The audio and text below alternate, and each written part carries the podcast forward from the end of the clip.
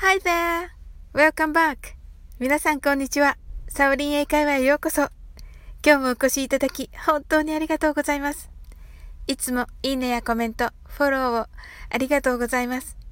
大変励みになっております。この番組は、お好きなことをしながら、耳だけこちらに傾けていただく、聞くだけ英会話をコンセプトにお送りしています。ゆったりと気軽な気持ちで楽しく聞いてくださいね。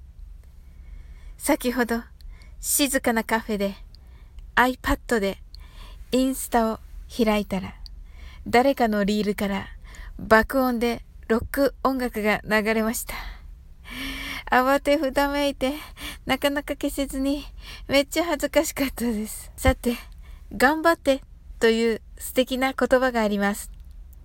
言うのも言っていただくのも大好きです。英語でも頑張ってという言い方たくさんあります。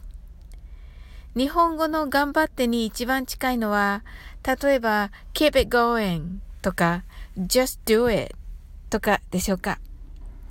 が、ネイティブから頑張る場面でかけられる言葉は少し違います。何でしょう ?just a relax です。あなたは何と訳しますか？ただリラックスして、肩の力を抜いて、力を抜いて、のような意味ですね。本当にパーフェクトなパフォーマンス、つまりゾーンに入るような人間は力が入っているのではなく、いい意味で力の抜けたリラックスした状態なのかもしれないな、なんて思います。面白いですよね。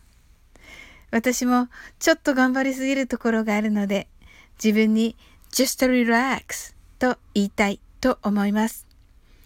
もちろん人にも使えます。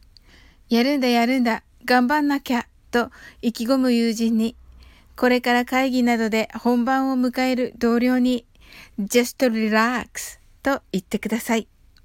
それではゆっくり言ってみましょう。気をつけるのはリラックスの R の発音です。リの時には巻き舌。ラの時には舌先を上顎の前歯の付け根につけてください。それではゆっくり練習してみましょう。just a relax ありがとうございます。それでは早く言ってみましょう。just a relax Thank you. How was it? I'm sure you did it. 今日も楽しく配信させていただきました。最後までお付き合いいただき本当にありがとうございます。ここで告知をさせてください。明日2月3日夜の9時からヨガと瞑想のともこんぬさんのチャンネルにてコラボライブをさせていただきます。